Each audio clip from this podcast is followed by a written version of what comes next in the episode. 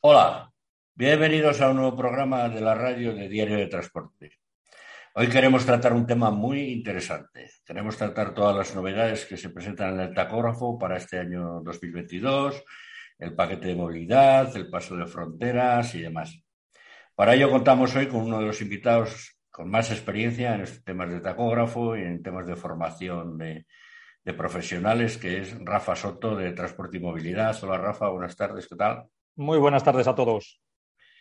Está con nosotros también nuestros invitados, nuestros colaboradores, más que invitados, colaboradores habituales, Begoña Orbeneta. Hola Begoña, ¿qué tal? Hola, muy buenas a todos. Y Nico Martín. Hola Nico. Buenas tardes. A ver, eh, así en un breve resumen rápido, explícanos, Rafa, esto del paso de frontera, que parece que ha entrado en vigor el día 2 y anda la gente un poco perdida. Sí, correcto. Bueno, esta norma eh, que ha entrado en vigor el día 2, para, el día 2 de febrero para los tacógrafos digitales, tenemos que recordar que ya estaba en vigor para los tacógrafos analógicos desde, desde agosto del 2020 y el problema está ocurriendo básicamente con dos cosas. Lo primero, con qué tipo de tacógrafos hay que registrarlo, y ya os adelanto que es con absolutamente todos los tacógrafos que tenemos actualmente, incluidos los 4.0, y por otro lado, con cuándo hay que hacerlo y cómo hay que hacerlo. Básicamente, la norma dice que una vez pasada la frontera, eso es algo fundamental, porque de hecho creo que todos estamos viendo en redes sociales a gente que está diciendo que si lo haces un poco antes que no pasa nada, que si pasas la frontera y pasas 45 minutos no pasa nada. La norma lo que dice es nada más pasar la frontera, haciéndolo con seguridad, pero cuanto antes. ¿De acuerdo? Hay cada uno que entienda ese, ese, ese detalle. Y por otro lado, ¿cómo hacerlo? Lo más importante es que no hay que cerrar jornada. Lo que tenemos que hacer es irnos al menú, a entrada conductor, y poner eh, país de inicio, o sea, como si volviéramos a iniciar país de inicio y el país en el que estamos. Y recordar también que cuando estemos hablando de España, además de poner el país, hay que poner la comunidad autónoma. Pero básicamente serían esas dos cosas. Por un lado, que es obligatorio para todos desde el 2 de febrero del 2021 y que hay que hacerlo nada más atravesar la frontera y siempre no hace falta sacar la tarjeta, sino simplemente irnos al menú, entrada de conductor 1 y anotar el nuevo país en el que estamos. ¿Y es obligatorio sí o sí? Obligatorio sí o sí. De hecho, el 2 de febrero entró en vigor y el 2 de febrero a las once y media ya hubo una sanción en Teruel, eh, 301 euros, que es la sanción que hay que imponer. Y hubo otra sanción por la tarde en Cataluña, pero es verdad que esa sanción está circulando en redes sociales, fue una sanción por mil euros, pero es que ahí había otra cosa. Ahí había, por un lado, un fallo en, creo que era en el CMR, porque pone algo en el texto del CMR, y a mayores el no registrar el cambio de frontera. Pero todos tenemos que tener claro que ya viene en el baremo sancionador de transporte y en España, porque eso ya sabéis que depende de los países, en España no registrar el cruce de frontera son 301 euros. No, te lo digo porque el otro día Creo que esta semana publicamos una noticia de una empresa de los Países Bajos que exige a sus conductores que cuando entren en Francia no hagan el registro de frontera de pasar de Bélgica a Francia hasta que no lleguen a Calais para que evitar que se les metan inmigrantes. A ver, ahí y tenemos. Ahí, sí, se tenemos... Van a encontrar, ahí, se van a, ahí se van a encontrar con un problema con la, con la lo que ocurre que ahí yo creo que las empresas están valorando eh, qué es mejor, si de vez en cuando tener una sanción de 301 euros o que se te meta un inmigrante y, y, le pases al otro país. Entonces, creo que hay empresas, y ahí ya queda a disposición de cada uno lo que, lo que haga y lo que no haga, pero la norma lo saben. Lo que ocurre es que es eso. El problema es, yo creo que vamos a tener varios problemas en el tema del registro de cruce de fronteras. Y aquí esto es opinión mía, pero a mí me parece que tener que parar el camión nada más cruzar la frontera para hacer una nueva anotación en el tacógrafo me parece una barbaridad. O sea, ya bastante tenemos como para que además ahora nos obliguen a parar nada más cruzar la frontera para hacer un registro que no tiene mayor sentido. Que si es por el tema del cabotaje, que es por lo que se ha implantado esta norma, para el tema del cabotaje tenemos los CMRs. Y en el CMR se ve de dónde vengo, a dónde voy y dónde he estado. Por lo tanto, yo, pero esto repito que es una opinión mía, no le veo ningún sentido a esta norma. Nos vamos a encontrar con problemas, aparte del tema de, la inmigración, nos vamos a encontrar problemas en que las áreas de servicio, nada más cruzar la frontera, van a estar a tope. Y va a haber mm, áreas de servicio a, eh, a una hora, hora y media de la frontera que habitualmente a lo mejor utilizábamos porque estaba mejor y ahora la dejemos de utilizar porque ya hemos parado un poco antes. Entonces, yo no entiendo muy bien el porqué de esto, pero repito que es una norma y ahí yo lo que tenemos que hacer es enseñar a la gente a evitar la sanción, no a opinar. Mm, pero tenemos que tener claro que sé que hay empresas que están decidiendo, mira, prefiero que me pillen de vez en cuando, pero no estoy dispuesto a que se me meta un inmigrante y encontrarme con un problema mayor, porque recordar que el tráfico de inmigrantes ya no son solo sanciones administrativas, sino que estamos hablando de delitos penales para el conductor y para la empresa. Eh, Begoña. Sí, yo creo que es importante, yo creo que es importante el puntualizar el que la norma dice que cambiemos de país al cruzar la frontera, pero no en la misma frontera, porque se está oyendo por las redes sociales que vamos a montar la de Dios de colas, nada más pasar la frontera, todo el mundo amontonado cambiando el disco. Saber que tampoco te puedes pasar tres horas para cambiarlo, pero que no tiene por qué ser en la misma frontera. Puedes andar un poco al siguiente área o un parking, que no hay falta que ocasionar accidentes en mitad de la carretera todos parados. Hmm. Correcto, así es. Lo que ocurre que, como en la norma, y, esperábamos, la verdad, que en la instrucción que sacara el Ministerio diera un, margen, que nos dieran un tiempo, unos kilómetros, y así podríamos saber con lo que jugamos. Así como no tenemos ese margen establecido, jugamos a disposición de lo que diga la gente y a disposición de lo que diga el inspector de transportes que reciba esa, esa, esa denuncia para, para, iniciar el procedimiento sancionador. Pero es verdad que la norma no dice en la frontera, lo que dice es una vez atravieses la frontera, donde puedas hacerlos con seguridad, pero cuanto antes o lo antes posible. Creo que no sé exactamente esas palabras, pero lo antes posible. Por lo tanto, ¿podemos parar después de una hora? Bueno, si ha sido lo antes posible para no eh, fastidiar la seguridad, pues estamos haciendo lo correcto, pero todo va a quedar a disposición de cómo lo interpreten los, los agentes. Yo espero que en eso sean un poco respetuosos, pero habrá que verlo. Nico. Bueno, yo es que desde que nace el paquete de movilidad, la verdad es que he visto muchas incongruencias. Porque lo que han, lo que han intentado con la premura de no hacer las cosas bien y con todas las diferencias que había entre países es le vamos a pasar la responsabilidad al transportista y además lo vamos a sancionar. Y en este caso, desde, desde un principio, eh, el registrarse de cada paso de frontera eh, a mí me ha parecido algo muy negativo y muy mal hecho y muy mal estructurado, porque antes las fronteras tenían una estructura donde había paraderos y eran, tenían una zona amplia y podías parar y hacer una gestión rápida de 5 o 10 minutos y te marchabas. Hoy no, hoy prácticamente las, las, las fronteras es la, carretera continua. No hay, no hay un, una frontera casi físicamente, excepto en algunos sitios. Entonces, me parece absurdo. Y visto que eh, mm, no sé si es en 2024, eh, todo el mundo que haga internacional, que ahora nos confirmará Rafa, eh, mm, el tacógrafo, mm, la generación 4.1 o 2, no, lo va a hacer, ¿no? Yo creo que se podía haber dado ese plazo y no generar ni incertidumbre, ni inseguridad, ni este tipo de discusiones, ni este tipo de debates que se está abriendo y que lo haga la máquina que lo puede hacer perfectamente. Podrían haber hecho, adelantado, eh, el tema de implantar el tacógrafo que sí que lo va a registrar por sí mismo, ¿no? Cada paso de frontera, además de las tres horas, que ahora nos dirá Rafa, y nos habíamos quitado este problema encima, que para mí es absurdo. Es la responsabilidad es tuya, señor transportista, y además te vamos a sancionar porque sabemos que, en, por ejemplo, no vas a poder parar en la misma frontera o vas a crear un posible atasco accidente y que a lo mejor te tengas que desplazar más de una hora para poder hacer el registro con seguridad. Estoy completamente de acuerdo contigo, Nico. No tiene ningún sentido que primero nos obliguen a hacerlo manualmente y dentro de tres años, efectivamente, a partir de diciembre del 2024, todos los que hagan transporte internacional tendrán que cambiar su tacógrafo a un tacógrafo de segunda generación que ya registre automáticamente ese cruce de fronteras y estoy completamente de acuerdo contigo en que no tiene ningún sentido lo que se ha hecho. El primero manual y después, eh, dentro de dos años, eh, dos años y medio, eh, que ya lo haga el aparato. Y a mayores, la gente ahora está preocupada, como es lógico, con cómo hacer el registro de cruce de fronteras. Yo voy más allá. Y es qué va a ocurrir cuando en una de esas áreas de servicio llegue un servicio de inspección y nos mire cómo tenemos el selector. En el momento que estamos cambiando el cruce de fronteras, estamos realizando una actividad administrativa y, por lo tanto, ese tiempo se considera otros trabajos. O sea, fijaros hasta dónde podemos llegar. Que llegue a un área de servicio, pare, voy a parar tres minutos para cambiar, simplemente para registrar ese cambio de frontera. Y si yo tengo preseleccionado, porque ya sabéis que los tacógrafos cuando paramos depende de cada uno, hay algunos que se marcan en descanso, otros en otros trabajos, otros disponibilidad. Bueno, pues imaginaros que el mío se, pone automáticamente en descanso, yo me voy al menú, pongo el registro del nuevo país, arranco y a los 100 metros me para un guardia civil o un gendarme y me dice, oiga, es que usted estaba parado ahí haciendo el registro del cambio de frontera y tenía marcado en el selector cama y eso se consideran otros trabajos.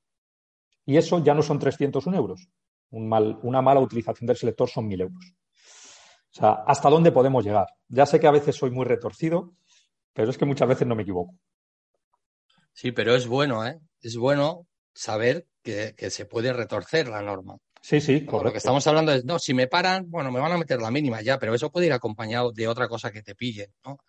Mismamente dentro del tacógrafo, que es lo que tú comentas. Entonces, sí que si damos, vamos a dar esa información, la vamos a dar completa para que cada uno aprenda a trabajar en la levedad, ¿no? Que es lo que digo yo muchas veces, ¿no? Vamos, podemos tener una, una, una posible sanción porque hemos hecho algo mal, pero vamos a irnos a lo leve, ¿no? Pero fíjate, de 301 a 1001 pasamos, no a 1001, serían 1301 euros. Correcto porque a lo mejor tenías un área anterior donde lo podías haber hecho.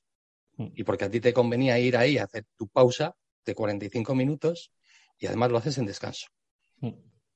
Cuidado.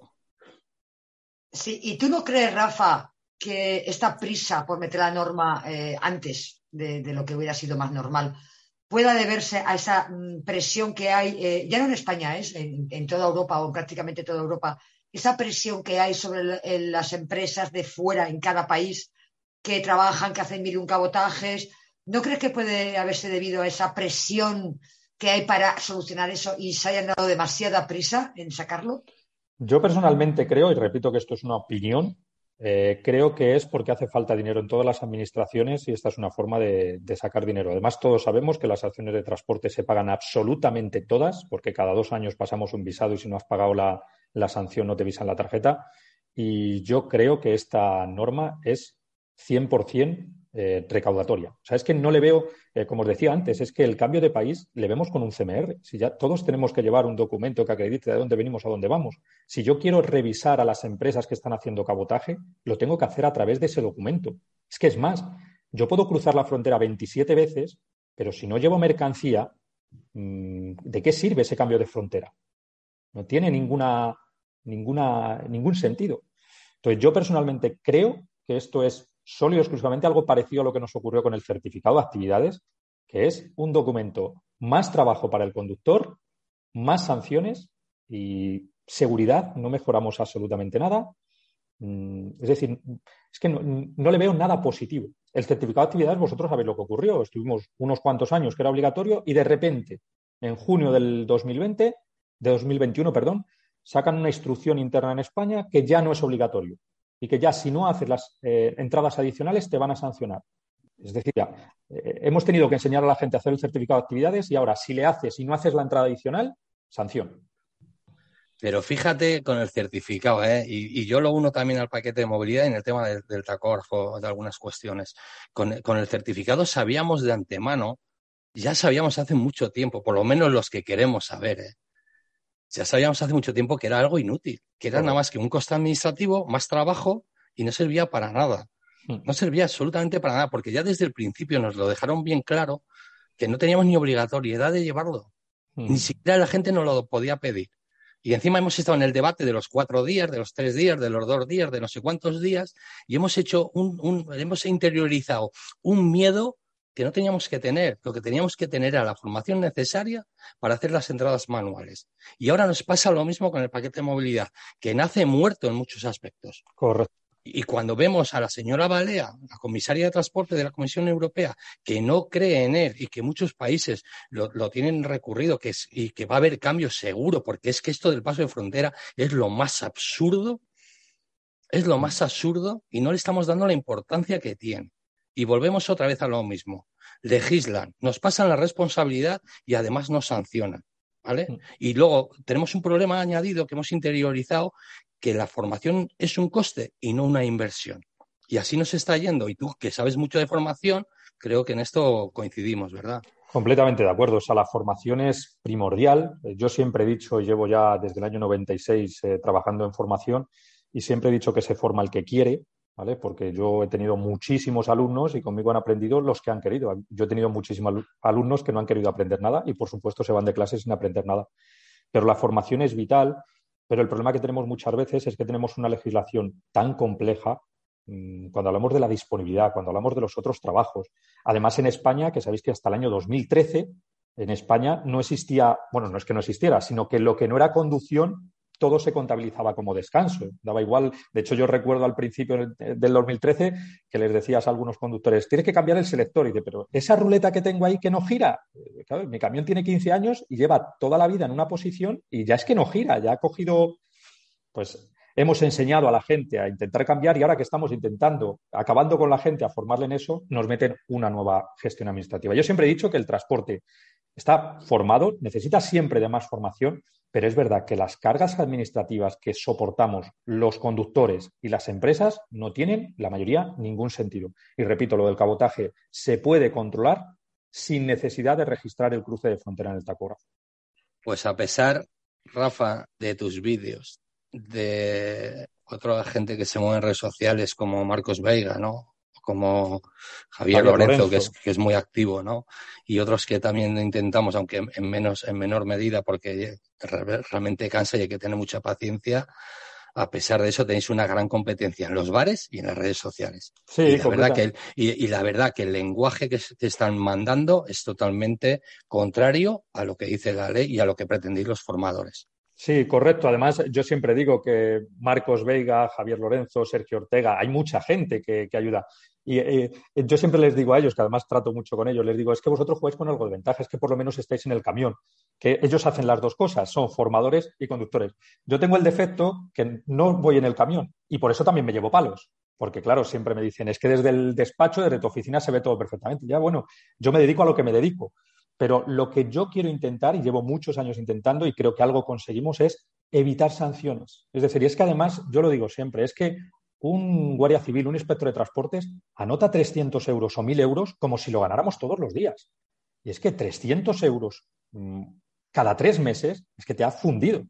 Entonces, me parece algo fundamental. Rafa, Rafa, imagínate yo, no lo soy, ¿eh? yo no lo soy, pero imagínate yo autónomo y en uno de los pasos de fronteras, como, pueden ser Francia, Bélgica, Holanda, que son muy, en muy poco periodo de tiempo, me equivoco en uno. Si a mí me quitan 301 euros ese día, yo ya no gano, yo ya estoy poniendo dinero.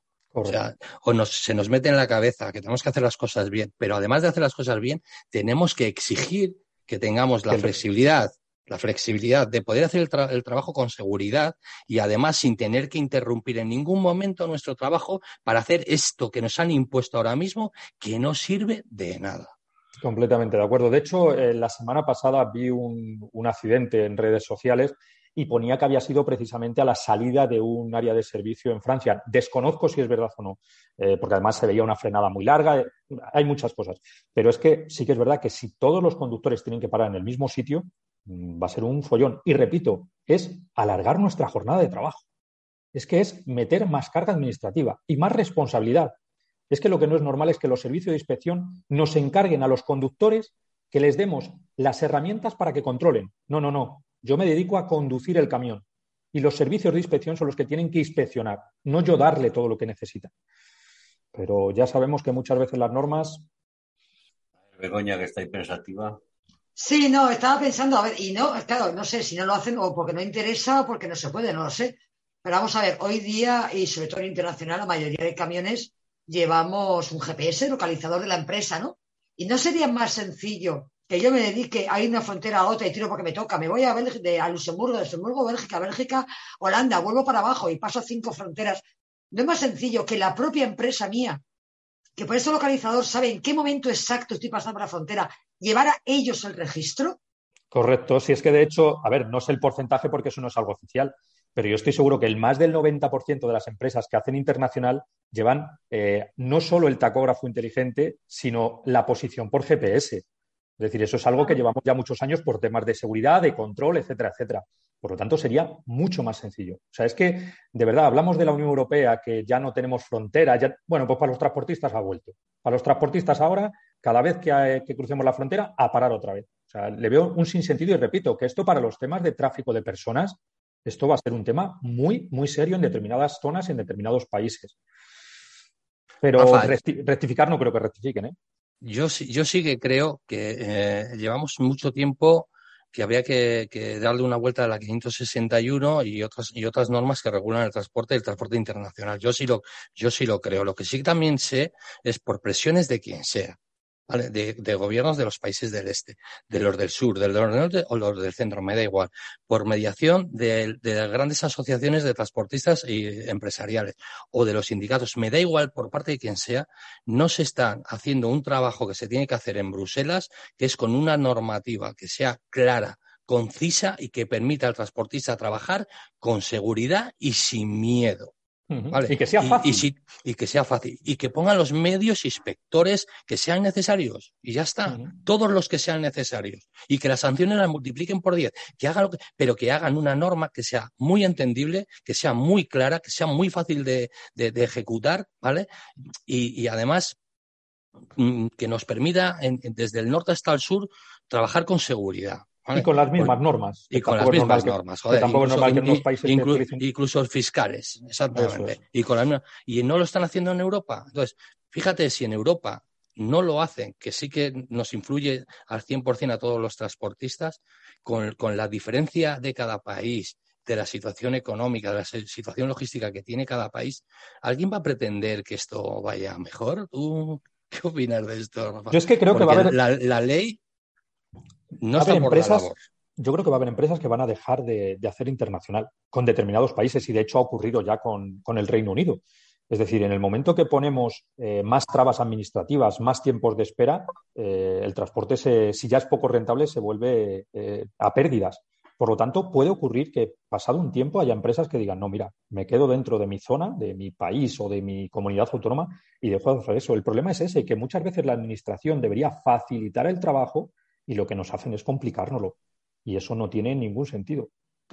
Eh, yo llevo, como vosotros, llevamos mucho tiempo en esto y siempre decimos, esperamos que llegue un momento en que esas cargas administrativas se eliminen, en que todo es más fácil. Con la tecnología es todo más fácil. ¿Por qué el conductor cada vez tiene que hacer más cosas manualmente? Es que es, como una vuelta atrás. Y, una cosa en este comentario, eh, que, no, que no se me entienda, que es que eh, la ley nos perjudica, ¿no? Más bien, la ley trata, trata en el, en el aspecto ¿no? de, que, tiene la ley es de beneficiarnos y de trabajar en las mismas eh, normas todos y equipararnos, ¿no?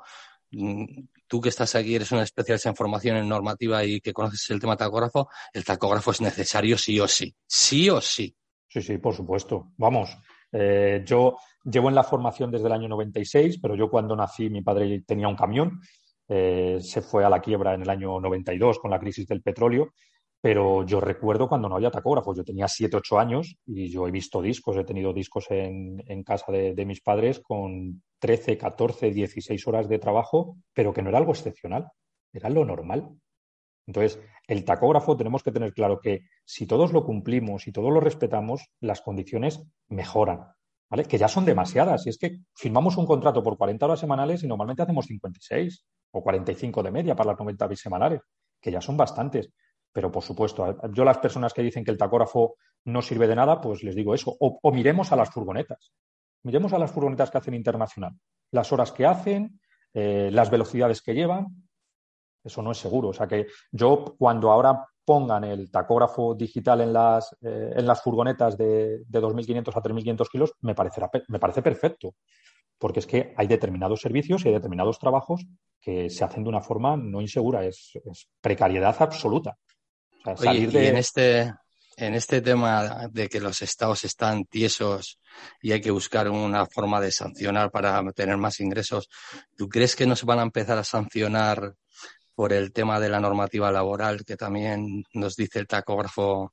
Pues puede ser. Es que la normativa laboral lleva tantos años pero en carretera no se inspecciona. Sí que es verdad que cada vez más las empresas de transporte están teniendo inspecciones de trabajo y ahí sí que se mira el tema de dietas, el tema de kilómetros, el tema de... Pero es verdad que la normativa laboral, el reglamento laboral, no se está mm, aplicando como se debe. Y si tiran por ahí, pues conseguirán durante un tiempo más, más dinero. Fijaros con esto de que, comentamos de que los estados necesitan dinero, yo os pongo un ejemplo muy sencillo y es el tema del gasoil. En España, cuando el gasoil estaba a 1,20, el Estado se llevaba alrededor de 60 céntimos de impuestos, algo más. Pero es que ahora que está a 1,50, 1,60, se está llevando alrededor de 0,80. Es decir, el precio del petróleo no le pueden controlar los estados, completamente de acuerdo. Lo que sí que pueden controlar los estados es la presión fiscal sobre ese coste. Entonces, yo creo que en España, espero que, igual que pasó con las mascarillas, espero que en las próximas semanas o meses si no ocurre esto, va a haber problemas muy serios en las empresas de transporte, se decida, no, el máximo de impuestos en el litro de gasóleo sean 70 céntimos, que ya es una barbaridad, pero no, que sigue subiendo el precio del combustible y a la vez siguen subiendo los impuestos.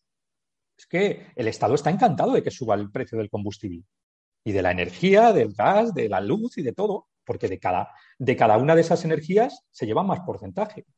Rafa, pero no pasa nada porque realmente están viendo como el transporte a nivel reivindicativo es poco activo y poco, o sea, sinceramente no pasa nada. Y luego nos sentimos muy engañados también, porque habrá empresas que habrán hecho una inversión ahora eh, muy potente en camiones de gas GNL, GNC, eh, en el gas licuado, y ha estado superando los dos euros el kilo. Entonces, realmente, y ahí, no, ahí nadie ha dicho, cuidado, nadie, ha levantado la mano para decir el Estado, cuidado, que estamos pretendiendo algo y los estamos arruinando en el intento. Correcto. Y a mayores, Nico, con respecto a esto de los vehículos de gas, os planteo a vosotros una pregunta a ver si me sabéis explicar el por qué. ¿Cómo es posible que un motor de gas en un autobús esté subvencionado eh, y con el plan este de ayudas se subvenciona a las empresas que compran estos autobuses y en cambio ese mismo motor montado en un camión, pero el mismo motor, ¿eh? contamina exactamente lo mismo. Es de gas y contamina mismos caballos, mismo todo. Le ponemos una carrocería de un camión y a ese vehículo ya no le subvenciono. Ese vehículo que se le pague la empresa privada. Que alguien me lo explique. Porque creo que todos sabemos que las empresas que compran autobuses son semipúblicas, semiprivadas, por lo tanto vamos a darles esa ayuda, pero a las empresas privadas, sobre todo de transporte de mercancías, que se compren, no, les obligamos prácticamente a que se compren vehículos de gas, pero que se lo paguen ellos solos pues no sé si también influye un poco el tema de los contratos y los concursos de rutas, ¿no? Para pasajeros, que hay muchos autobuses que van casi vacíos, pero hacen todos los días dos y tres veces esa ruta. Pero sin embargo, el transporte de mercancías, pues son acuerdos entre empresas privadas. Rafa, pone tenéis que acordar un, que nos dicen ellos a nosotros, ¿no? Yo, hablando en, la voz del transportista, que no lo soy, ¿vale? que no lo soy, que soy un conductor asalariado. Pero nos, nos dicen, usted es un transportista, tiene una empresa, trabaja con su cliente, que es también privado, que lleguen a un acuerdo, pero trabajen en, precios rentables y si se sube, súbale. ¿Me entiendes? Porque si, si tu, em, su, tu cliente te pide, porque entras a los centros de las ciudades o, o, quiere tener una flota más ecológica, que cambies a un motor de, de gas licuado, pues sinceramente te está pidiendo que te arruines, porque el, el precio del, vehículo ya está estimado en, unos 30, 35, 40 mil euros más que el, que el del diésel convencional y ahora le aplicas esto que está en 1,92 por aquí o 2 euros el kilo, cuando andan en esos andan en consumo de una media de 30 kilos a los 100, por y aparte, mejor de los casos. Sí, y aparte un detalle y es que en transporte en ruta larga eh, eh, lo único que tenemos es el gas en camiones, no tenemos otra cosa. En, las ciudades, las empresas de distribución están invirtiendo en los vehículos que hay, que son infinitamente más caros, eléctricos, híbridos, etcétera, pero encima con un problema añadido. Cuando se compra un, vehículo para larga distancia, tú sabes que en 5 o 10 años le vas a amortizar, porque le vas a hacer los kilómetros, le vas a hacer en, en distribución. Tú puedes ver un camión con 20 años y tiene 100.000 kilómetros. Está entero ese vehículo y no le tienes que cambiar. ¿Por qué? Porque en la ciudad ya solo pueden entrar vehículos eléctricos. Entonces, es lo que hemos dicho siempre, todos queremos ser muy verdes, pero ser verdes vale mucho dinero. Y no todo lo podemos soportar o lo pueden soportar las empresas.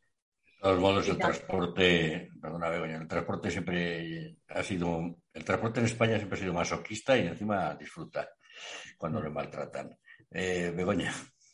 No, y unido a todo esto que estáis diciendo, que tampoco en el sector de transporte me da igual que sea gasoil, que sea gas, que lo que sea, no hay realmente una conciencia de, unión, de grupo, para que tanto los camiones que han invertido esa burrada en, en, gas como, como, los de gasoil eh, se unan para lo que haga falta. Es que realmente eh, cada vuelta de tuerca que nos dan, vuelta de tuerca que tragamos.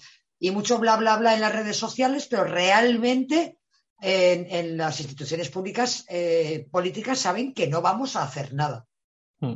De hecho, es algo que ha comentado antes Nico y se me ha olvidado comentarlo, lo del tema de la desunión en, nuestro sector. Es increíble. O sea, hay desunión entre propios empresarios, pequeños, medianos, grandes, hay desunión entre empresa y trabajador, aunque eso ocurre en la mayoría de, de sectores, hay desunión porque es lógico que una empresa pequeña no tenga los mismos eh, los mismos problemas que una empresa grande, tienen problemas distintos, pero mm, yo siempre he dicho que el transporte es de los pocos sectores que en tres días paralizas un país. O sea, se paralizaba en el año 92 cuando no éramos almacenes en carretera, cuando había almacenes de verdad.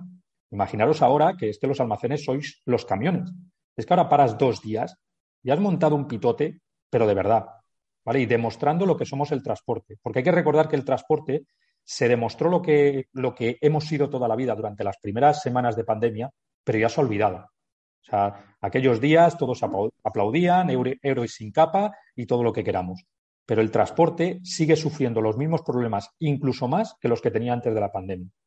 Y el problema es que las administraciones, como saben y conocen de la desunión en el sector, pues claro, ¿para qué voy a pactar algo que se peguen entre ellos, que se maten entre ellos y que quede el más fuerte? Bien, pero es, algo que, hemos trabajado, ¿eh?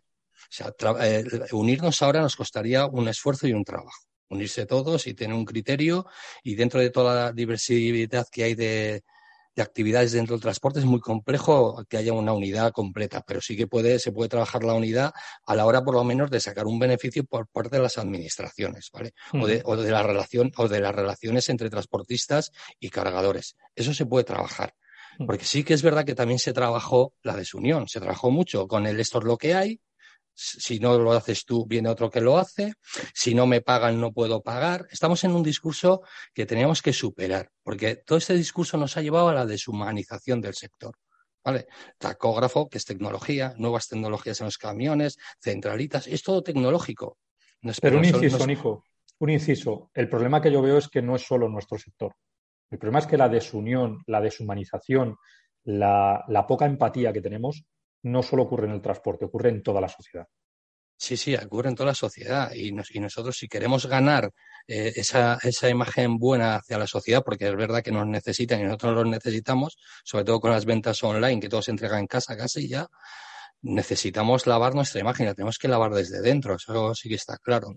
Pero con un, transporte no rentable, lo que vamos a ver por nuestras ciudades y las personas que van a venir a traernos los paquetes a casa, realmente es que hay una precariedad que es, que es muy importante, porque yo veo ahora mismo estas grandes empresas de venta online nos están trayendo a casa eh, en cualquier hora, en cualquier momento se lo pidamos. Si yo ¿Y, por qué ¿Y por qué precios? ¿Por qué precios? ¿Vale? Y hay un, y hay, y hay un lenguaje que no me gusta nada.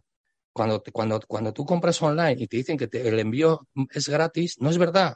No hay ningún envío gratis. No hay transporte gratis. No lo hay. No lo hay. El precio del transporte va incluido en el producto. Si ese producto es muy barato, imaginaros la parte que le toca al transporte. Imaginaros lo que tiene que hacer el transportista. Entonces, no, es que no es normal estar entregando un paquete a las nueve de la noche un domingo o a las diez de la noche. Señores, que es que eh, hay que racionalizar las cosas. Y el, transporte lo estamos convirtiendo en gratis y no lo es, no lo es. No es gratis, va incluido en el precio del producto, lo pagamos en los lineales. Cada vez que dicen sube el gasoil, suben los precios en los lineales, aunque el transportista no lo reciba, no lo reciba ese, ese, aumento, está en el lineal, todo es más caro. Porque mm. cuando sube la energía y el, el, el gasoil, el gas, es una energía, suben los productos. O sea, vamos a, mentalizarnos de que tenemos que ponerle un valor a nuestro trabajo y que tenemos que humanizarlo, porque si no, esto se va a agotar y lo que vamos a tener es muchos más problemas de los que tenemos ahora. Además, recordar que el transporte es de los pocos oficios o de los pocos servicios que el precio no le pone quien lo hace, le pone quien, quien lo contrata. Y de, de ahí ya de base empezamos mal Vamos a hacer una pequeña pausa y luego seguimos.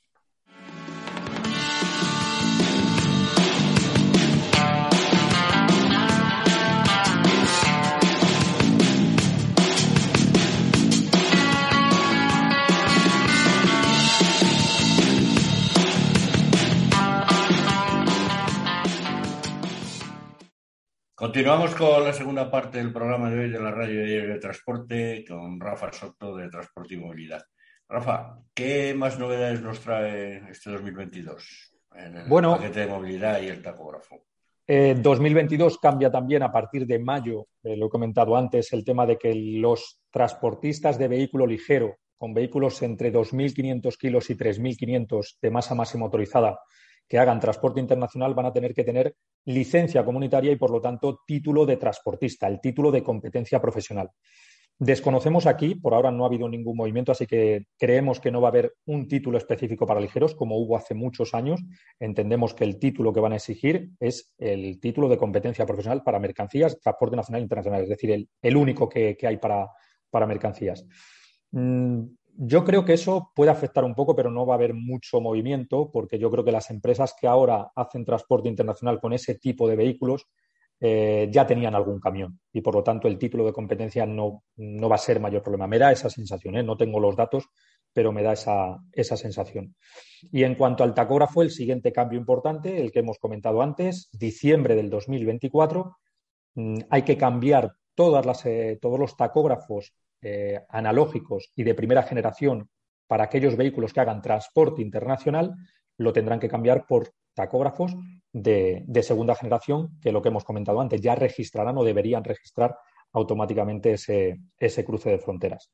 Y no, todavía queda lejos, pero en 2026 ya adelantamos que va a haber que llevar en el vehículo 56 discos, que parece que los discos ya no son eh, ya nos olvidamos de ellos, los tacógrafos analógicos, pero bueno, ahora recordar que llevamos el del día y los 28 anteriores, pues a partir de 2026 habrá que llevar 56, que esto mm, sobre todo va a haber más control de la recuperación de los descansos semanales, algo que actualmente eh, yo estoy por ver la primera sanción por no recuperar los descansos semanales. Y tiene sentido, porque en carretera llevamos 28, o la tarjeta más o menos guarda cuatro semanas, como siempre tenemos hasta el fin de la tercera semana siguiente, pues todavía siempre tenemos tiempo. Entonces, yo nunca he visto una sanción por eso. Aprovechamos y, oye, si alguien tiene esa sanción, que nos la envíe, que la, la enmarcaremos.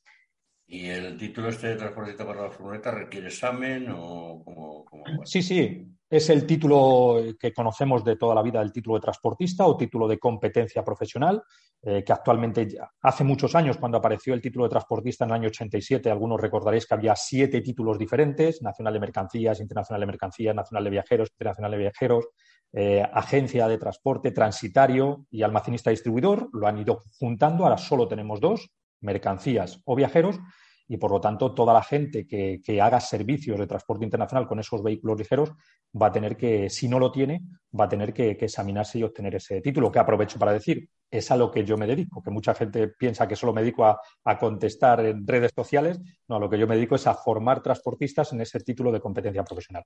A ver, Begoña, que estás ahí calladita, muy pensativa. Estoy escuchando. Y eh, esa norma de la furgoneta, bueno, de los vehículos ligeros para tener el título de transportista, es para las que hagan transporte internacional y da libertad a cada país que haga. ¿Qué piensas? ¿Se prevé que aquí en España también se pueda poner en un futuro para hacer transporte nacional también, el mismo requisito? Yo creo que no, pero es un error.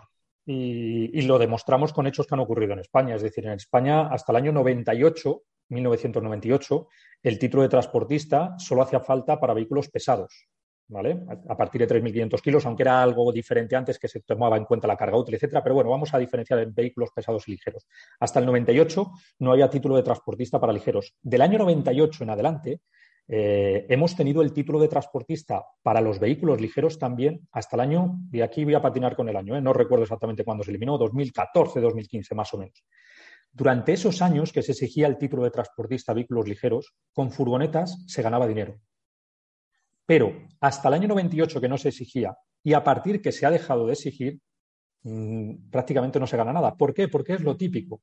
Yo recuerdo hasta el año 98 que el chaval no quiere estudiar, le compro una furgoneta y que se ponga de repartidos. como no hacía falta absolutamente nada como ahora, porque ahora tú eh, te puedes comprar una furgoneta y si es hasta 3.500 kilos de masa más motorizada, solo tienes que solicitar la tarjeta de transportes, pero te la da.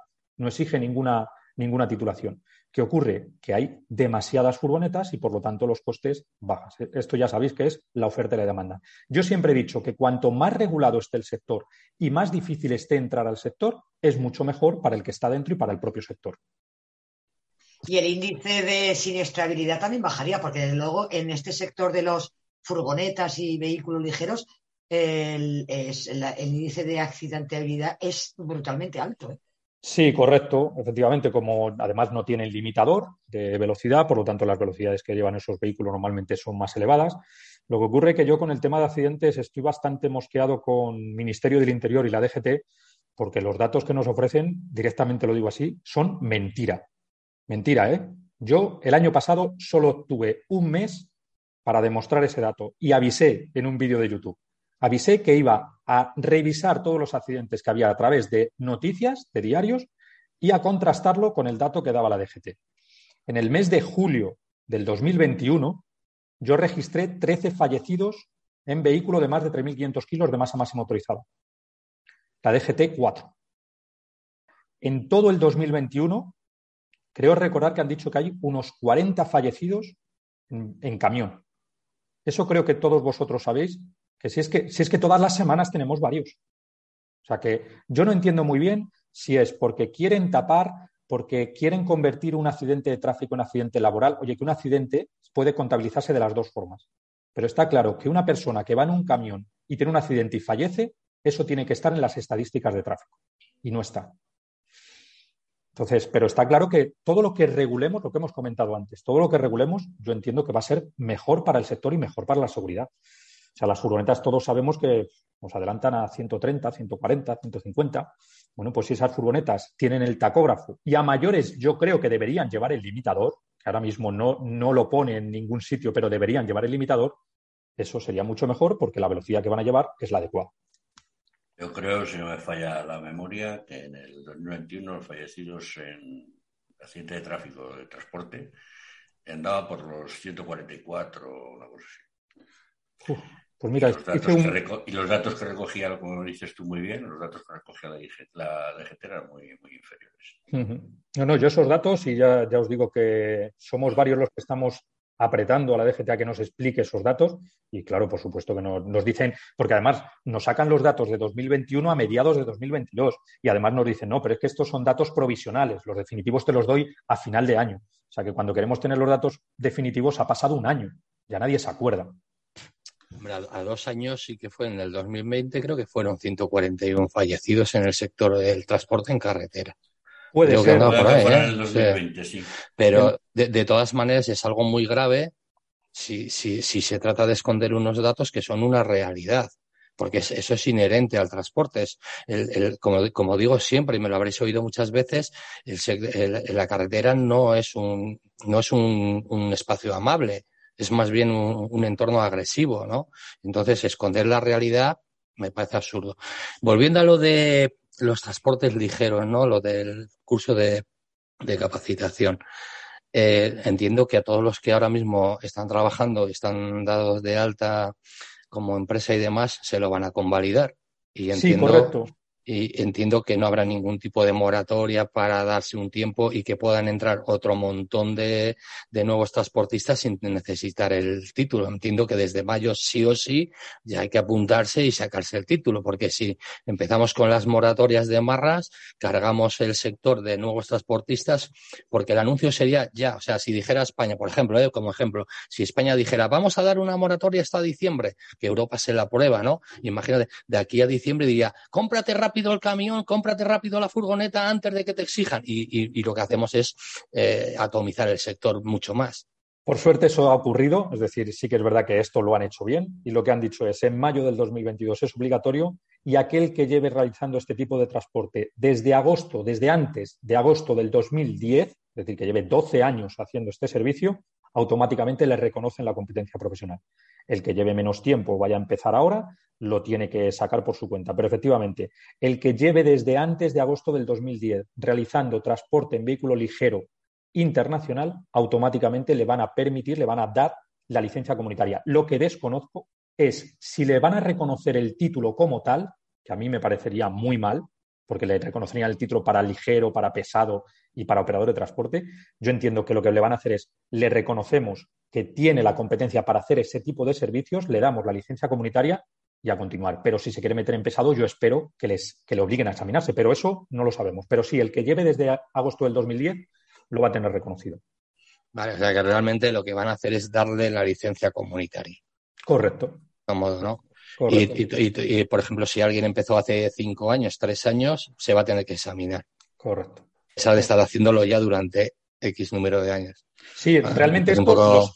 como pasa con todo, la normativa esta, ya sabéis que salió en agosto del 2020, eh, no me quiero equivocar con los años, sí, agosto del 2020 fue el paquete de movilidad y realmente esto ya se sabía. En agosto del 2020 ya avisaron que en mayo del 2022 ocurría esto. Por lo tanto, el que esté haciendo ese tipo de servicios se debería haber informado y haberse puesto las pilas para obtener el título. El que no lo haya hecho, pues le quedan tres meses. Que además, con el tema del, título de competencia profesional, este año estamos en proceso de cambio. Eh, este año ya no va a haber convocatorias cerradas como había hasta ahora de uno o dos exámenes al año, sino que va a haber convocatorias abiertas no sabemos a partir de cuándo, yo espero que a partir de marzo o abril, eh, va a funcionar más como los permisos de conducir, es decir, el alumno solicita a Transportes el examen, Transportes le cita para que se examine el alumno y en el momento le examina con un ordenador y va a tener el acto o el no apto en el momento. Lo que desconocemos es, yo creo que va a haber provincias que si lo solicitan 100 personas, pues los se examinen en un mes, pero va a haber provincias que si lo piden 3.000 personas, pues a lo mejor nos den fecha de examen para dentro de tres meses.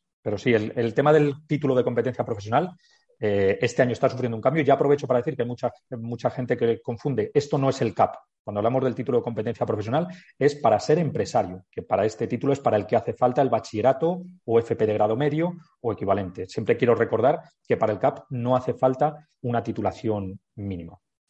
Begoña. Eh, es, que me, estaba dando vueltas a 40, a 40 cosas.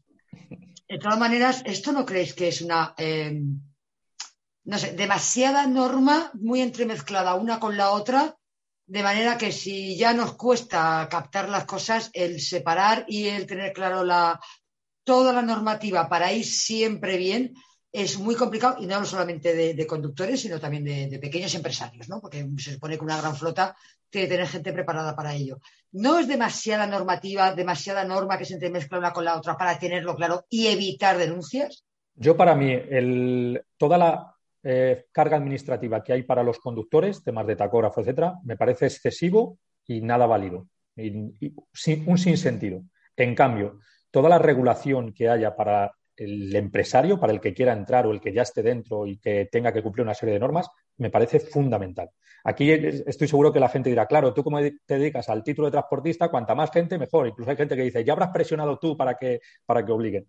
No, pero yo, además, lo demostramos con datos, es que cuando ha habido obligatoriedad en España de que el título de transportista hiciera falta para vehículos ligeros, las furgonetas ganaban más dinero. Es así de sencillo. Pero yo siempre digo que toda la carga administrativa que haya para entrar al sector es buena para el sector.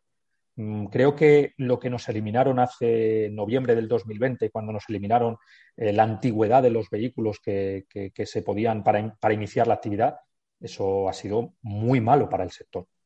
¿Por qué? Porque se han empezado a mover vehículos que ya no se tenían por qué mover. Es decir, vehículos con 15, 20 años que ya tenían su vida hecha y han empezado a volver a moverse. Bien, pero tú no crees que con el tema de del medio ambiente haya normativas que puedan sacar a esos vehículos del mercado? Debería. Debería. Pero, otra cosa alta. ¿Pero a qué coste? qué, qué forma? Ya, ya, pero bueno, el coste lo va a asumir el transportista. Eso lo tenemos claro todos, menos el transportista. Claro, pero, pero, lo que debemos de pensar es, ¿cómo es posible que en noviembre del 2020 me digan, cómprate un camión de la edad que sea que te doy la tarjeta? Y yo digo, ah, de maravilla. Además, si te ha sido en ese momento, digo, joder, si hace cuatro días la intenté comprar y me valía 20.000 euros. Me voy a comprar un camión. Y a los dos años me dicen, ya, pero es que con ese camión no puedes entrar aquí, ni aquí, ni aquí. Y si quieres hacer extranjero, tienes que tener un camión de menos edad. Y, entonces digo, vale, pues venga, para seguir con lo que estoy haciendo, voy a cambiar de vehículo. Voy a cambiar de vehículo y me vale un vehículo una barbaridad. Es decir, lo, no he todavía acabado de amortizar el vehículo que había comprado, que no me había valido nada, y ya me tengo que meter una inversión bastante grande, porque todos sabemos que las inversiones en el mundo del transporte no son, no son pequeñas. yo, por mi experiencia tengo, tengo claro que no me creerían nada y que todo lo, lo pondría entrecomillado. ¿vale? Porque todas estas facilidades que, te puedan dar, ¿no? porque hay un incumplimiento de una norma, de competencia, todas estas historias se te pueden convertir luego en contra. Entras en la actividad creyendo que con un vehículo de X años puedes funcionar perfectamente y de la noche a la mañana te sacan y te sacan arruinado. Si lo tenemos claro con las falsas cooperativas, y vuelvo a reiterar cuando hablo de falsas cooperativas, cooperativas que no trabajan dentro de la legalidad, que hay cooperativas que lo hacen todo perfectamente. ¿eh? Pero aquellas cooperativas que engañan directamente a sus socios y le dicen no te saques el título de transportista, vente conmigo, yo te doy el camión, yo te doy trabajo.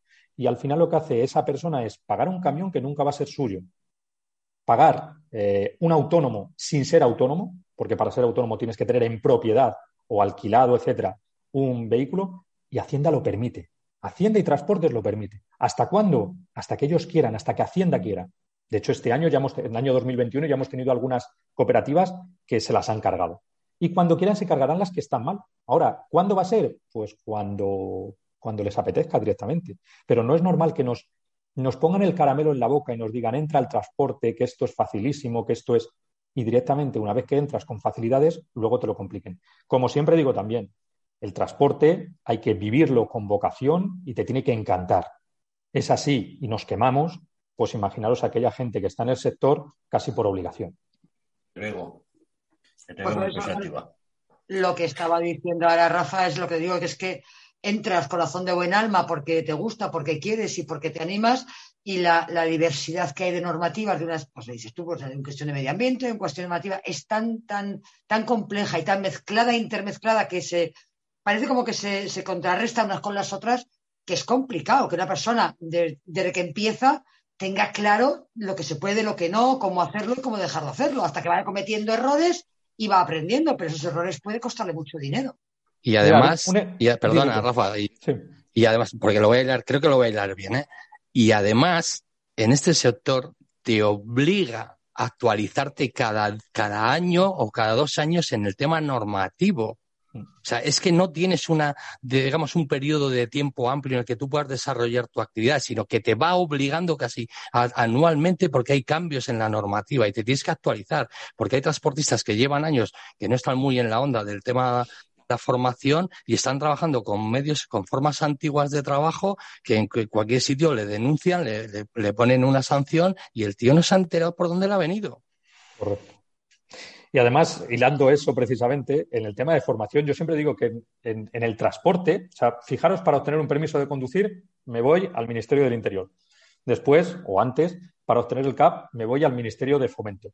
Pero es que hay chavales que dicen, no, yo me voy a hacer una FP de conductores, que hay una FP de grado medio de conductor de vehículos pesados. Me voy a la FP, que pertenece a educación, y me hago un módulo de año y medio, dos años, me parece que son 1.400 horas, Acabo ese módulo, me dan un titulito de la FP de que eres conductor de vehículos pesados y resulta que me voy a poner a trabajar y me dicen, no, no, pero es que usted no tiene los carnes de conducir y el, y, el CAP.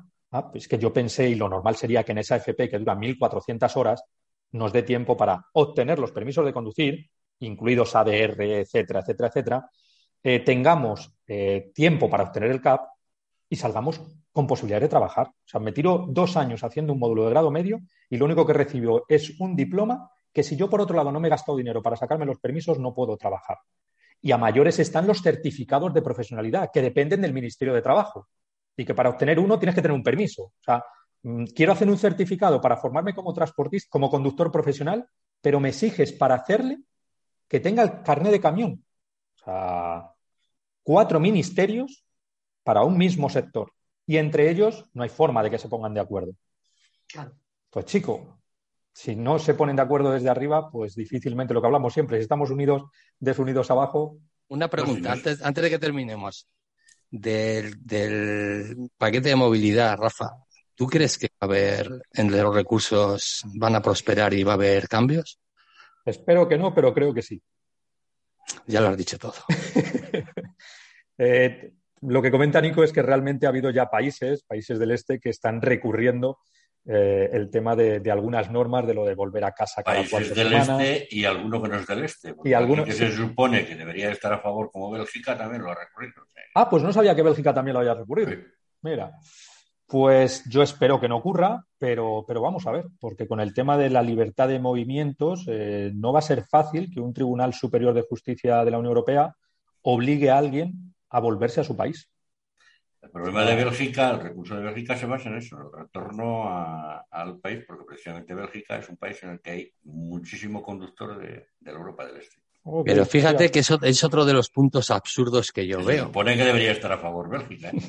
Pues, que es, pues es uno de los puntos absurdos que yo veo. ¿Qué tiene que ver? La máquina puede estar donde quiera. Lo que hay que hacer es obligar a, que el conductor pueda disfrutar de los descansos dignos en su casa, o sea, de esos periodos dignos eh, con su familia. O sea, ver una normativa que pudiera decir que eh, lo que sea, me da igual, dos meses de vacaciones o tres al año, lo que sea, algo que pueda ser, porque no tiene ningún sentido que el vehículo vaya. Sí, pero es que además eh, hay una cosa, y no me quiero equivocar en los plazos, pero es que hay dos plazos diferentes uno de cuatro semanas y otro de ocho semanas. Uno es para los vehículos y otro para los conductores. No, no lo quiero decir cuál es porque es que eh, igual patino, pero uno es para vehículos y otro para conductores. Creo que el vehículo es a cada ocho. ¿no? Y el, conductor cada cuatro. Creo que va, por ahí. Que es, así. creo que me he olvidado porque lo, es que casi lo he aparcado el paquete de movilidad porque hasta que no se recurra y vea el verdadero paquete de movilidad, porque yo soy como tú, espero que no, pero creo que va a ser que sí, hmm. ¿sabes? Eh, mira, estoy buscándolo directamente y las ocho semanas es para. para... El camión. El camión, ¿verdad? Mm. A ver, a ver, Vaya hombre. y para el conductor, cuatro. Sea, sea como fuere, sea como fuere, creo que lo que hay que hacer es humanizar y ver que, que, hay una serie de obligaciones contractuales entre las empresas y avaladas por las administraciones que permitan que los actores puedan disfrutar tiempo con sus familias y tener una vida social y no vivir esclavos en una cabina en cualquier aparcamiento de, de, cualquier país de Europa. Es lo que yo entiendo y, creo. ¿vale? Mm. Pero me parece absurdo que un vehículo tenga que ir allí. Porque imagínate que yo tengo una empresa de transporte ¿vale? Y gano un contrato en, en, Alemania para hacer un circuito dentro de, de Alemania ¿vale? Con quien sea, ¿vale? Y yo llevo allí mis camiones, porque yo los tengo, los tengo aquí, los muevo por toda Europa, ¿no? Con esa libertad que me da, ¿no? La Comunidad Económica Europea. Y resulta que me los tengo que volver a traer. ¿O tengo que hacer la inversión allí?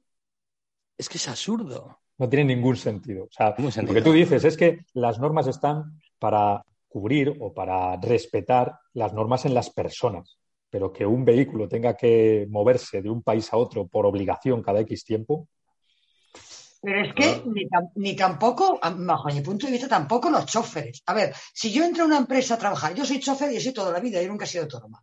Y yo cuando entro a una empresa a trabajar, sé las condiciones. Y me van a decir, tú vas a estar recorriendo Europa durante seis meses seguidos. A mí, si no me interesa, porque tengo familia y tengo hijos, pues no entro en esa empresa. Pero a lo mejor yo ni tengo familia, ni tengo hijos, ni, me, me, apetece para nada estar en España porque no me gusta, y esa empresa que va a tener seis meses por ahí, a mí sí que me interesa. Es cuestión del, perdona, es cuestión del chofer, o sea, del conductor, mejor dicho, del conductor, el hacerse respetar el que, bueno, ya el fin de semana, cuando yo haga el descanso en mitad de Francia, me tendré que ir a un hotel o no me tendré que ir a un hotel. O sea, tus condiciones laborales con la empresa en la que entras. Pero que me obliguen a mí, por narices, a venirme cada tres o cuatro semanas a España, no sé por qué, eh, porque sí que hay muchos que tienen, mucha gente que tiene familia. Pero no, pero, pero hay una coletilla que dice o donde elija el conductor, Bebo. Claro. Ya, ya lo deja una coletilla bien, bien claro. Porque no te obligan que vengas a tu casa. Si no quieres venir a tu casa, no vengas. Pero donde elija el conductor. Y esa es elección, que es que, pues es que con esa coletilla nadie va a volver. nadie va a volver. De todos modos, el otro día leí yo un estudio hecho por un experto de Estados Unidos sobre la falta de conductores y basaba en dos problemas básicos la escasez de conductores: el salario y la conciliación familiar. Y ese es un problema que pasa lo mismo en Estados Unidos, que pasa en Europa. Y, yo metería otro, y el sacrificio y el esfuerzo físico. Y os digo por qué. Yo siempre he dicho durante los últimos años que la falta de conductores que tenemos y sobre todo la que vamos a sufrir los próximos años, ahora no tenemos mucha falta de conductores, la vamos a sufrir los próximos años, eso sí. Y el problema está en que no solo está en el transporte, está en todos los trabajos que exigen esfuerzo físico, ¿Por qué? Es que la no hay soldadores. De por, sí, no es atractiva. Claro que no es atractiva y ese es un problema nuestro. Nosotros tenemos que ser los que hagamos este trabajo atractivo de diferentes formas. Y yo os comentaré luego una posibilidad que hay, que no es fácil legalmente, pero yo veo el futuro por ahí. Pero el problema es que no hay soldadores, no hay eh, gente que quiera trabajar en agricultura y ganadería, eh, no hay gente que quiera trabajar en carpintería metálica, eh, no hay gente en pintura. Es decir, los oficios de toda la vida se están perdiendo. ¿Por qué? Porque la sociedad, por suerte, en este país está mejorando, pero nos estamos olvidando de dónde venimos. Y nosotros somos un país de servicios. y porque se ha demonizado siempre la formación profesional, claro. se ha primado la universitaria. Claro, el famoso aprendiz, la, mejor figura que hemos tenido. Una cosa, eh, en lo que respecta a nuestro sector, es que tampoco hay abierto un debate serio para afrontar el problema. No. ¿Vale? ¿Qué, qué, cambios necesita estructuralmente el, sector para hacerlo atractivo? Porque yo creo que el, que el que me ha oído alguna vez, lo he dicho muchas veces, ya no es necesario ir de Huelva a Finlandia con el camión. No es necesario hacer norte de Polonia o ir a Hungría o, a, Rumanía desde Huelva. ¿Qué necesidad hay? No somos capaces de colaborar entre empresas y hacer tránsitos que permitan que algún conductor pueda retornar allí donde quiera vivir en una semana y tener un salario digno, que a lo mejor no va a ser. Porque muchas veces cuando hablamos de tenía que ganar 4.000 euros, pero para ganar 4.000 euros, ¿qué tienes que hacer? ¿Un mes fuera de casa? ¿Un mes y medio? ¿Seis meses? ¿Cuánto? No, vamos a racionalizar las cosas. Vamos a buscar un sentido que pueda permitir que yo me voy eh, y durante la semana pueda estar dos, dos días, un día eh, durmiendo en casa y el fin de semana en casa, haciendo una estructura diferente, cambiando el modelo de, transporte, cambiando las relaciones entre empresas y las relaciones laborales. No hay un, no hay un debate serio, abierto sobre este tema. Todo lo basamos es cuánto quieres ganar, cuánto quieres trabajar. Yo esa es una de las claves que la, la, solución que yo veo de futuro, y creo que llegará antes o después, aunque creo que va a tardar en llegar, es que todos los conductores hagan un máximo de radio de kilómetros de entre 300 y 400 kilómetros. ¿Qué ocurre? Que todos sabemos que el movimiento de, quién van a ser esa mercancía, de quién es la responsabilidad, etcétera. Pero se puede legislar. Y ese es el, e, ese es el futuro que yo veo al transporte. Que cada conductor haga sus ocho horas de trabajo, ocho, ¿vale? Que son las por las que le contratan. Y si hace más que, que cobre horas extras, pero que todos los días esté en casa. Esa es la clave. Así haríamos un, transporte eh, atractivo, un sector atractivo. La segunda, el conductor profesional se tiene que dedicar a conducir, ni a cargar ni descargar, ni a registrar cruces de fronteras, ni a rellenar documentaciones, ni absolutamente nada. Conducir. Punto y final. Y iba a decir otra. Ah, y la otra eh, vía que yo también veo muy necesaria y muy hilada con esto es el transporte ferroviario que las empresas de transporte de mercancías en camión parece que vemos al transporte ferroviario como el gran competidor y debería ser el gran aliado. Hay rutas que no tienen ningún sentido que las hagamos en camión, porque son rutas penosas. Y esas rutas se pueden hacer perfectamente en, tren. ¿Qué ocurre? Luego este tren va a llegar a un sitio y hay que hacer el puerta a puerta desde el tren.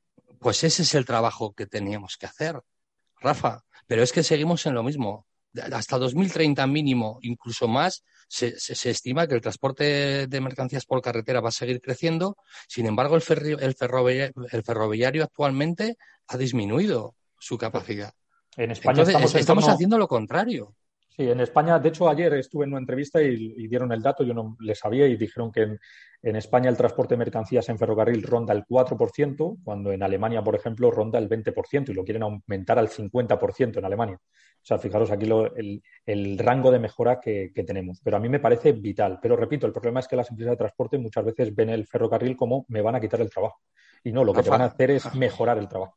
Rafa, es que cuando aceptamos, cuando aceptamos montarnos con otra persona en una cabina para hacer en torno a 25.000 kilómetros al mes, porque decirnos que eso es, la, ahí es donde está la, rentabilidad de ese camión, de verdad que es que es muy peligroso la ignorancia. Mm, es muy peligrosa la ignorancia. Y si no nos ponemos en serio, todos, ¿eh? Todos, grandes empresas, pequeñas, administraciones y conductores a través de sus representantes o alguien que sepa de esto, porque es que se está demostrando que hay mucho, va como una pelota de tenis, va y viene, va y viene, pero no pasa nada. Joder, hay que, hay que sentarse de una vez y para cambiar el modelo que no va a ser solo en España, que tiene que ser europeo, que tendremos que colaborar con empresas extranjeras para, para poder retornar a casa a sus conductores, que tendremos que usar el tren o otros medios, otros medios de, de transporte que permitan que el, el, que está haciendo el transporte efectivo en carretera puede retornar a su casa y tener una vida. Porque es que ahora mismo un tío que haga 30 años en el camión está, realmente está trabajando 45 años. Porque si, si, si son 80 horas, 1.800 anuales, y estamos en torno, que dicen que trabajamos en torno a 2.400, casi son dos vidas laborales. ¿Para qué? Para, para, diario. para decirte que es muy posible te aumenten la jubilación a los 70. Es que te están, no, no, es que te bajes tú del camión, es que te están echando a patadas. O sea, o nos sentamos rápidamente y cambiamos todo esto que hay, ¿no? Toda esta eh, eh, maraña de, de, de normas, de, de, asuntos administrativos, y nos vamos a trabajar en lo que tenemos que trabajar, que es en cambiar el modelo, en cambiar la estructura y, y, y buscar nuevos modelos de, que permitan esa, es, hacer el, el, sector atractivo, o lo que viene va a ser jodido. Porque la gente ahora mismo le está llegando su paquete de, que ha comprado online, le está llegando pero va, va, a haber un momento en que va a tener que esperar y mucho porque le llegue un paquete de cercanías a tu casa. Hay que recordar vamos ir, que. Vamos a ir terminando. Sí, decía que hay que recordar que tres de cada cuatro conductores que hay en España tienen más de 50 años. Por lo tanto, dentro de 10 años, 10, 15 años, eh, ahí sí que yo. O, o ponemos eh, las a quien, cosas le, claras. A, a quien le corresponda, Rafa. Y si no, tendrá que salir de nosotros mismos, de empezar a, a crear eh, lugares de debate a través de, de, como es este caso, donde podamos empezar a, a, poner modelos encima y a presionar a otra gente y a unar gente para cambiar el modelo. Porque si no, esto está agotado ya, ¿eh? Está agotado no, ya. Eh, lo hablábamos antes de comenzar, que el transporte lo va dejando, lo va dejando de lado, pero cuando se jubilen los conductores que nacieron en el 58, 59, 60, 61, el, el transporte tiene un problema muy gordo. ¿eh? Pero muy gordo, pero muy gordo.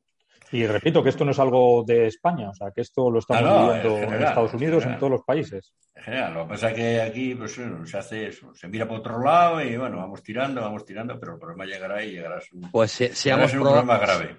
seamos proactivos en España, que somos la segunda flota de Europa, ¿eh? en empezar a iniciar ese debate que tan necesario es para todos. Si el debate está, Nico, el El debate, está. está, lo que pasa es que nadie se atreve a coger el toro por los cuernos. Ya, pero el, el debate que en redes sociales, Sí, en, sí, en sí, que, sí. que lo estemos, en que lo estemos hablando nosotros ahora y lo oigan pasado mañana Mira. eh, 100.000 personas, pero ¿a dónde llega el debate?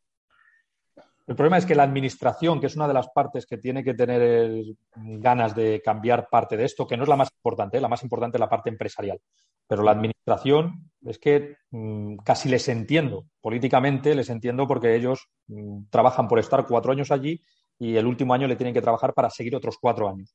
Es verdad que esto es algo más empresarial, pero también es verdad que lo que hemos comentado de ese radio de acción de 300, 400 kilómetros, o se cambia la legislación o eso no se puede hacer. Y en temas de responsabilidad de mercancías no, no es fácil. Rafa, Rafa, pero mira, ya terminamos, Julio, si quieres, pero mira, es que ahora mismo una gran empresa española, ¿vale? Eh, tiene un recorrido en la vida, ¿no? Y hace una serie de transformaciones y cambia de nombre, ¿vale? Intenta, intenta ir a bolsa. No lo consigue y ahora está buscando una forma de venta. O sea, eh, de verdad que la, vi- la vida de una empresa en España o en Europa va a ser, la creo, me aprovecho durante 30 años y desaparezco porque tenemos un problema tan serio como... Yo no lo sé.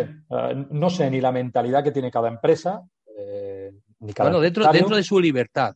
Sí, sí, sí. yo lo que te quiero decir es que yo, cuando saqué el título de capacitación, si yo hubiera montado una empresa y hubiera crecido, hubiera crecido determinadamente hasta que hubiera tenido yo una edad, por ejemplo, de 60 años. Y a partir de ahí la liquido porque yo me jubilo y ya no encuentro conductores. ¿Ese es el futuro de las empresas? Lo normal es que no. Lo, Lo normal, normal es es que, lo normal es que no. La- Yo a la mayoría de empresas que conozco que trabajan en esto o están en esto porque les gusta y porque han decidido muchos eran conductores y se han convertido en pequeños empresarios o autoempleo, que realmente no son empresarios, es autoempleo. Me compro un camión, mi título, eh, o sea, saco mi título y me pongo a trabajar. Pero es verdad que hay empresas que además muchas veces están dirigidas no por empresarios, sino por fondos de inversión y que la dirección que toman ese tipo de empresas, pues, pues no, lo- no la entendemos los usuarios de a pie, podríamos decir. Pero es verdad que yo no lo veo eh, lógico. O sea, yo cuando creo una empresa es para generar eh, empleo, para generar eh, trabajo y para generar rentabilidad, pero no con la idea de... y riqueza y riqueza en la zona donde la creas y donde, y donde te puedas instalar. Los no instalarme en, en, otro país. Fondo, que, bueno, te, un, fondo, perdona, un fondo de inversión podría comprar esa gran empresa y en seis meses cerrarla, porque le interesa para sacar el dinero de otro lado. Vamos a terminar. Ya ha sido un programa muy, muy interesante, pero el tiempo pasa y tampoco queremos hacerlo muy largo para que sea muy pesado. Esperamos que, que no sea la primera vez que vienes aquí, Rafa, que, que vengas más veces. Eso está hecho. Vosotros queráis invitarme. Tendremos otro interesante debate como el que hemos mantenido hoy. Queremos darte las gracias. Gracias por tus explicaciones, por tu amabilidad y por, por hacernos partícipes de, de tus conocimientos.